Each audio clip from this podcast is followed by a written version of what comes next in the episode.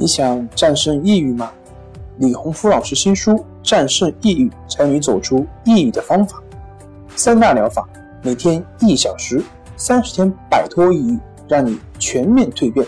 快来读读吧！心情不好，我们聊聊吧。关系五分钟等于放松一整天。大家好，我是心理咨询师杨辉。欢迎关注我们的微信公众账号“重塑心灵心理康复中心”，也可以添加微信 “su 零一一二三四五六七八九”，了解抑郁的解决办法。今天要分享的作品是：哪些人是抑郁症的易患人群？近期，作为八零后创业标杆的人物。毛侃侃于近日在家开煤气自杀，年仅三十四岁。消息一经报道，立刻占据了各大社交媒体的平台。但是，这并不是第一个因为抑郁症而自杀的名人。此前，我国的当红小生乔任梁，还有无数人的偶像张国荣，也都是因为抑郁症而自杀。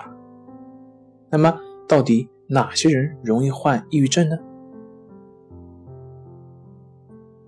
第一点，发生婚外恋的人，因为他们通常瞒着配偶和家人，心理上很容易进入疲惫期，而一旦被发现，家庭出现矛盾却又不能处理，这个时候很难支撑起自己。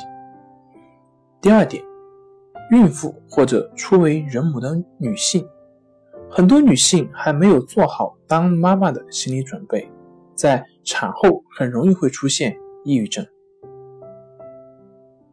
第三点，中年人由于已经取得一定的社会地位，责任也比较大，因此患抑郁症的比例也是最高的。第四点，家族抑郁史，抑郁症跟家族病史有密切的关系。研究显示，父母其中一人得抑郁症，子女得病的几率为百分之二十五。若双亲都是抑郁症病人，那么子女的患病率提高到百分之五十。第五点，长期患病的癌症患者，患上癌症后很容易造成性格孤僻，进而患上抑郁症，而抑郁症会降低免疫力，从而使病情更加恶化。第六点，个性内向。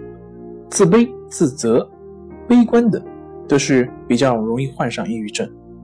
如学习不好、工作能力不行、自卑性、对什么事都不积极的人。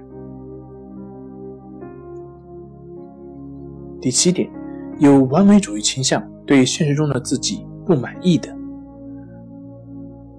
当然，需要强调的是，以上几种人群都是相对的，并不是绝对的概率。请不要对号入座。如果出现长期的情绪低落，那么需要引起我们的注意。好了，今天就分享到这里，咱们下回再见。